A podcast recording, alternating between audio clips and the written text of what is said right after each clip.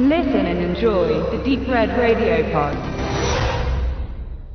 Nachdem der Soldat James Ryan 1998 von Steven Spielberg ein riesengroßer Erfolg gewesen ist, an der Kinokasse, bei den Kritikern, beim Publikum und auch im Nachgang, im Videogeschäft, hatte Paramount Pictures natürlich noch nicht genug vom Krieg. Mit dem gleichen Budget von circa 70 Millionen US-Dollar drehte man 2001, drei Jahre später, ein weiteres Zweitweltkriegsereignis. Da man aber mutmaßlich nicht schon wieder US-amerikanischen Patriotismus zelebrieren wollte, wählte man eine sowjetische Sichtweise in einem amerikanischen Film, der auch von europäischen Ländern mit produziert wurde und auch komplett in Deutschland gedreht wurde, aber trotzdem sehr amerikanisch ist. Man wählte sich einen sowjetischen Kriegshelden, um dessen Geschichte zu erzählen. Wassili Grigorowitsch Zaitsev, den hat es tatsächlich gegeben. Ein Hirtensohn aus den Ural, der geschickt am Gewehr war und sich als Scharfschütze profilieren konnte. Allein in der Schlacht um Stalingrad sagt man ihm nach, dass er 225 deutsche Soldaten getötet haben soll in einem Zeitraum vom 10. Oktober bis zum 17. Dezember 1942. Das sind offizielle Angaben des sowjetischen Militärs. Ob diese tatsächlich richtig sind oder nicht, das ist fraglich. Auf jeden Fall wurde Wassili Zaitsev zu einem Kriegshelden erklärt, noch in der Schlacht. Und man konnte mit ihm Propaganda betreiben, und zwar um kriegsmüde Soldaten weiter an der Front stark zu halten.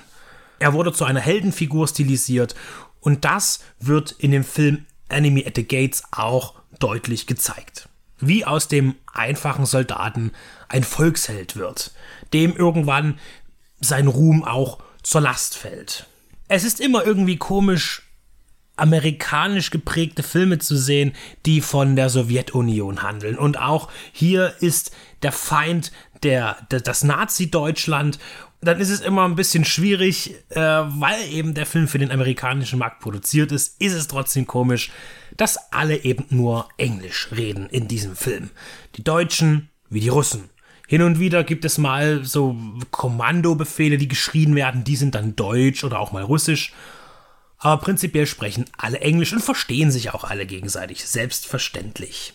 Die Geschichte, die in diesem Film aber eigentlich erzählt wird, ist die von einem Scharfschützenduell zwischen Zaitsev und dem Major Erwin König. Dessen reale Existenz ist allerdings nicht nachweisbar. Aus russischen offiziellen Quellen der Zeit und auch Propaganda oder in Aufzeichnungen von Militärs wird von einem Duell gesprochen zwischen den Scharfschützen innerhalb Stalingrads. Und da fällt auch Zaitsev mit herein. Und Schon in der Propaganda äh, hieß es dann, da ist ein großer deutscher Scharfschütze, der geschickt wird, weil die Deutschen Angst haben vor Zaitsev, der so viele Deutsche tötet.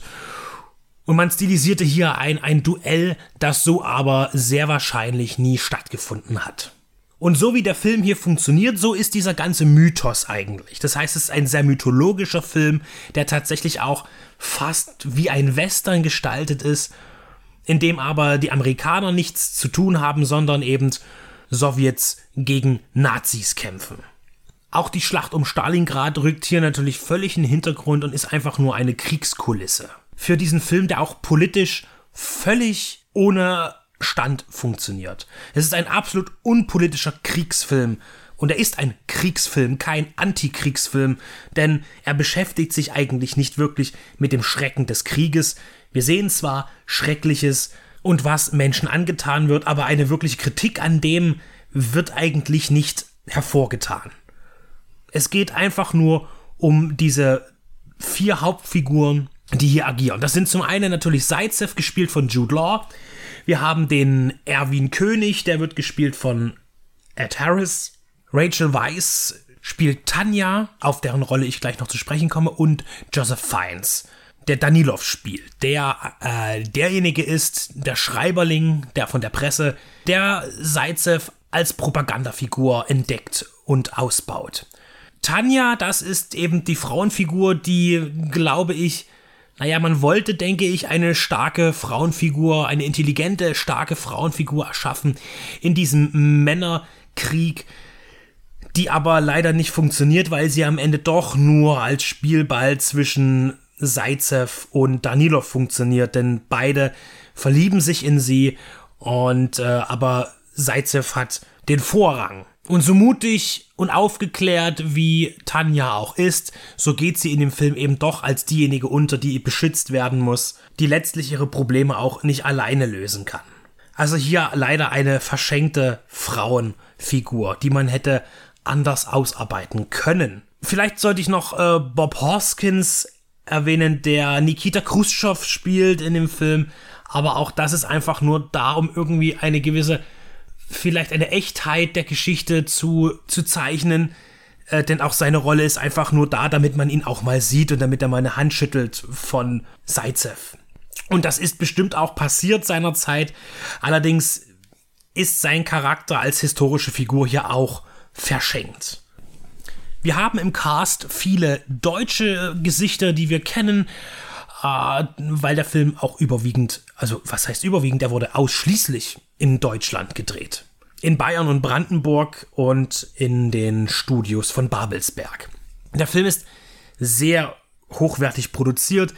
Es ist immer zu eine optimale Ausleuchtung. Die Farben sind entsättigt, äh, aber, aber sehr kräftig. Also die, die, die Töne sind sehr kräftig es ist, es ist für das Auge schön, diesen Film zu sehen. Wir haben sehr viele Schlachtplätze, die gut designt sind, wenn auch das CGI etwas mäßig gealtert ist. Die Hintergründe, die wir sehen, sind oft nicht so gut zueinander kopiert. Zumindest wirkt es aus heutiger Sicht nicht mehr so überzeugend. Aber darauf legt der Film auch gar keinen großen Wert. Wert legt er eigentlich wirklich immer wieder auf diese Duellszenarien. Das heißt, wir liegen auf der Lauer und mit welchem Trick und mit welcher Fertigkeit agieren die beiden Scharfschützen, um letztlich gegeneinander äh, überzustehen, um zu schauen, wer den letzten finalen Schuss abgibt für einen der beiden. Das große, ernste Kriegskino, das erlebt man hier nicht. Das liegt vor allen Dingen daran, dass der Film historisch wenig glaubhaft ist und dass er letztlich auch viel zu sehr dramatische Züge annimmt, die eben eine klare Hollywood-Story aufzeigen. Die, die Liebes- und Eifersuchtssequenzen, die sind eben dann doch etwas zu dick aufgetragen, werden zu verspielt dargestellt, als dass sie hier in, in diesen ernsten Film, wenn, es, wenn man ihn als solchen bezeichnen möchte, hineinpassen würden. Arnaud hat ein gewisses Auge für bestimmte Szenerien, er ist ja auch einer, der, der eigentlich viel auch mit dem Umfeld in einem Film arbeitet. Wenn ich jetzt nur an Der Bär denke, wo ja auch die Landschaft sehr wichtig war. Oder sieben Jahre in Tibet, wo er auch, auch nochmal wunderbare Landschaftsaufnahmen mit integriert, aber da auch seine Schauspieler nicht aus den Augen verliert. Das finde ich ist in Enemy at the Gates etwas, äh, hat da etwas Nachsehen. Da, da funktionieren die Figuren eher schablonenhaft aber damit passen sie irgendwie auch zu dem ganzen Film, der auch irgendwie doch eine Kopie sein will, vielleicht von der Soldat James Ryan. Was mich etwas stört, ist, ähm, es gibt, es gibt tatsächlich, äh, findet man Stimmen aus Russland zu diesem Film, äh, wo angeblich auch Veteranen von Stalingrad der sowjetischen Armee diesen Film gesehen haben und natürlich auch kritisiert haben, in bestimmten Bereichen, äh, wie genau das jetzt, äh, was die genauen Wortlaute sind, weiß ich nicht. Was ich etwas schwierig finde, ist, dass diese, die Darstellung der sowjetischen Armee, des Militärs halt schon, ähm, ja, sehr niederschmetternd ist. Ich habe keine Ahnung. Ich bin kein Historiker. Ich weiß nicht, wie die Zustände der sowjetischen Armee damals waren, aber aus der Sicht des Westens in einer amerikanisch geführten Produktion ist das schon ein Film, der dann eher äh, von der Erzählart, also von dem, was gezeigt wird, in die 70er oder 80er passt. Äh, das ist reines, äh, reine Kaltkriegspropaganda, wie man hier das Militär sieht. Bestimmt hat man sich militärisch beraten lassen, aber ich finde das etwas schamhaft, muss ich sagen. Denn äh, hier wird natürlich auch die Grausamkeit des, des Militärs gezeigt, des sowjetischen. Natürlich haben wir einen, einen, einen, einen russischen Helden, einen sowjetischen Helden, der hier positiv ins Licht gestellt wird in einer amerikanischen, europäischen Produktion. Aber das, das, wie der Film beginnt, zeigt eben, äh, wie man sich das vorzustellen hat. Man sieht eben, dass der im Gegensatz zum amerikanischen Kämpfer im Zweiten Weltkrieg, der ja freiwillig dahin geht, oder zumindest, wenn er eingezogen wurde, eine Kampfeslust an den Tag legt, in den meisten Fällen, wie es dargestellt wurde. Natürlich sehen wir auch Angst in der Soldat James Ryan, in, in der Schlacht, aber alle schreiten mutig voran. Äh, in, in, in Enemy at the Gates werden die Soldaten eingesperrt in, in Zugwaggons und abgeschlossen, damit niemand flüchten kann und werden dann an der Front ausgeschüttet. Zwei Mann, ein Gewehr, fünf Patronen. Absolute Materialunterbesetzung an der Front. Die Männer müssen in den Krieg ziehen mit einem Gewehr für zwei Personen, mit fünf Patronen. Ich sag's nochmal. Und dann äh, rennen die, werden die getrieben an die Frontlinie und zwar wie? Weil am Rand Männer stehen, die mit Maschinengewehren in die Luft schießen, um die Leute anzutreiben. Dafür hat man dann Patronen. So stellt man es dar. Genauso wie man auch Patronen hat, wenn Fahnenflüchtige zurückkommen. Das heißt, wenn am Ende die Leute sagen, ich habe kein Gewehr mehr in der Hand, ich habe nichts mehr und vor mir ist die Wehrmacht mit Maschinengewehren und schießt auf die Frontlinie in meine Richtung, dann hau ich ja ab. Und die, die flüchten, werden dann von einem russischen Maschinengewehr erschossen auf der Flucht. Weil Desertieren gibt es nicht, wird mit dem Tode bestraft. Das heißt, wir haben tausende Schuss Munition frei, um die eigenen Menschen zu töten, anstatt sie an der Front effektiv gegen den Feind einzusetzen. Vieles mag barbarisch gewesen sein und äh, Desertieren ist unter Todesstrafe gestanden, mit Sicherheit. Aber so wie es hier dargestellt wird, kann ich es mir schwerlich vorstellen. Vielleicht liege ich falsch. Vielleicht müsste ich mir mehr Zeit nehmen, das zu recherchieren aber es wirkt unglaubwürdig auf mich. Und wenn das jetzt von einem Amerikaner erzählt wird, der sich damit irgendwie doch ein bisschen in die Luft hebt, natürlich ist Arnaud kein Amerikaner, aber trotzdem ist es mit aller Kraft, die man in dem Film spürt, ein amerikanischer Film. Und damit stellt man sich irgendwie doch über, also das ist schon, man guckt von einem moralischen hohen Ross herunter auf die, die Armee, die auch über Jahrzehnte lang der Feind war im Kalten Krieg. Man, man äh, zelebriert regelrecht die Barbarei in diesem Film. Von der sowjetischen Armee auf die eigenen Soldaten. Und somit äh, kann man sagen, hat hier äh, der westliche Film die Möglichkeit, zwei Bestien seiner Vergangenheit in einem Film zu porträtieren. Und das sind natürlich die Deutschen und auch die, die Russen. Und der Film ist dabei unglaublich unpolitisch tatsächlich. Denn wir haben zum Beispiel eben diesen Erwin König, den Major, der funktioniert, wie Rommel funktioniert in amerikanischen Filmen. Der ist halt ein Militärstratege, der ist nur daran interessiert, einen guten Krieg abzuliefern, eine, eine gute Leistung im Krieg abzurufen. Und politisch motiviert ist er gar nicht. Hitler ist egal, wird auch überhaupt nicht groß erwähnt in dem Film es gibt da keine Propaganda in dem Sinn. Das heißt, äh, das sind halt Militärstrategen, die halt im Krieg waren und einen guten Krieg abliefern wollten, ohne aber den, den, den Idealismus, also die Ideologie des, des Dritten Reiches irgendwie verinnerlicht zu haben. Und somit macht man es sich einfach und kann auch Ed Harris als äh, in gewissen Weisen sogar Sympathien zugestehen in der Rolle des, des deutschen Scharfschützen. Er kommt uns nicht vor wie die allerletzte Bestie, die antisemitisch und faschistisch denkt, sondern wir haben einfach einen deutschen Soldaten. Das, woran sich auch gerne viele Rechtsradikale und Rechtsdenkende klammern, dass der deutsche Soldat im Zweiten Weltkrieg eben kein Nazi war, sondern eben Soldat, der unpolitisch handelte.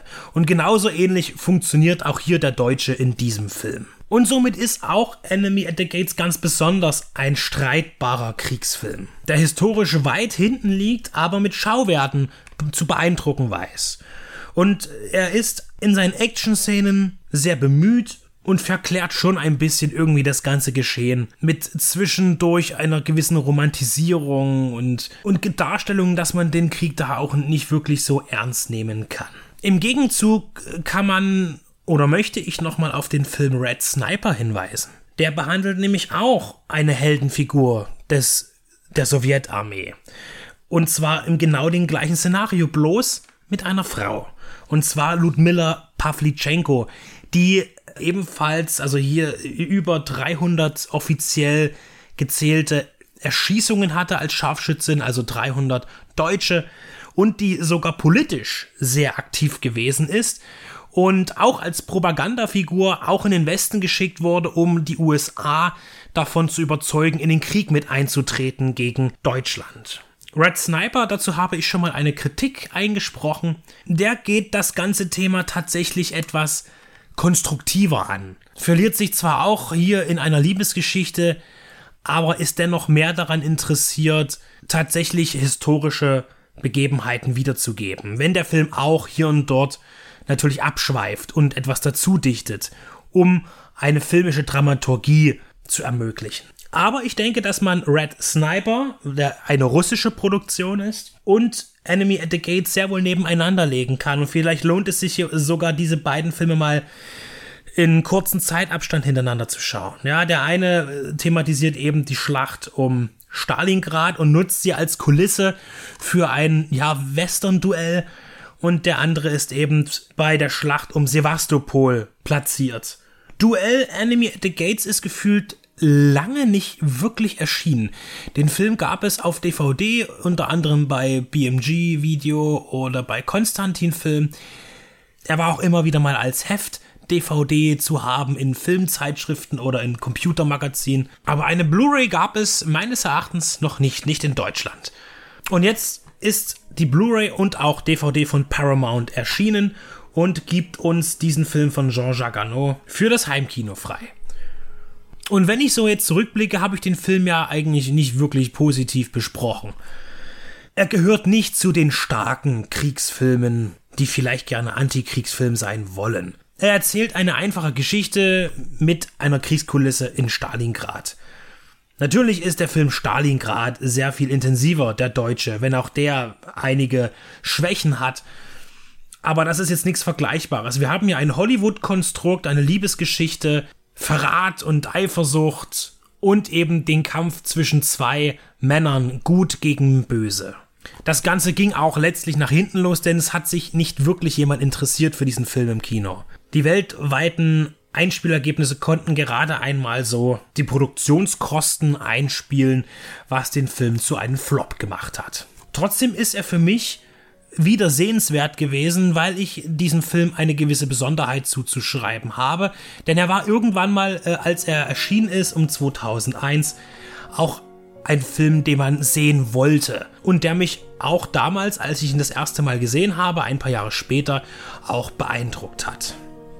Letztlich greift aber heute mehr auch das politische Empfinden und das historische Empfinden, wenn man so etwas sieht, also für mich persönlich, und macht den Film etwas kleiner, als ich ihn in Erinnerung hatte. Nichtsdestotrotz kann man ihn selbstverständlich entdecken. Jetzt eben neu auf Blu-ray und auch wieder DVD. Und diesmal erstmals in Deutschland von Paramount Pictures. Für das Heimkino produziert.